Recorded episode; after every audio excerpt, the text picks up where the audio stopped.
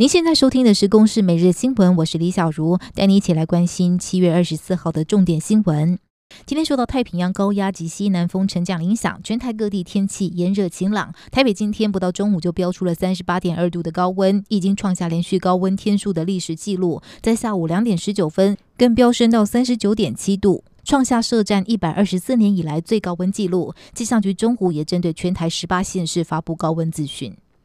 中央流行疫情指挥中心今天公布新增三例境外移入确诊个案，都是来自于菲律宾。为了确保防疫安全，七月二十六号起，菲律宾入境台湾的所有旅客都需要在机场进行采检。而观光局也宣布，配合国际疫情的发展、研判以及边境风险管制等防疫措施，组团出国或是来台观光接待的禁令将延到八月三十一号。没有解禁的时间表，有需要就会继续往后延。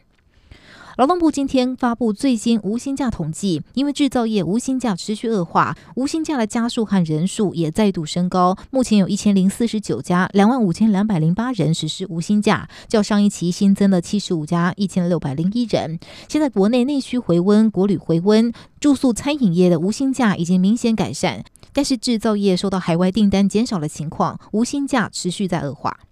中共战机昨天深夜和今天凌晨闯入台湾西南空域，国军照例广播枪势驱离，但国军不证实也不否认相关的讯息。今年共机扰台的次数已经来到二十一次，超越历年整年的记录。研判跟美中南海军事角力有关。由于近来中美冲突加剧，共军也宣布二十五号起要在南海进行一周的大规模实弹演习。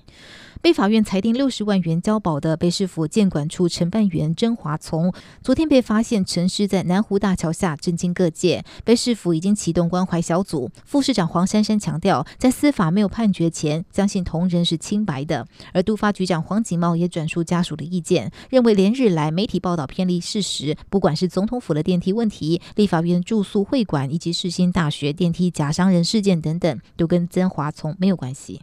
美中关系近期急速恶化，美国二十一号下令中国要在七十二小时内关闭休斯顿总领事馆。中国外交部二十四号也做出了报复，要求美国关闭驻成都总领事馆。美国国务卿庞贝奥就表示，过去盲目与中国交流的做法失败，自由世界必须要舍弃相关的策略，敦促全球联手改变中国。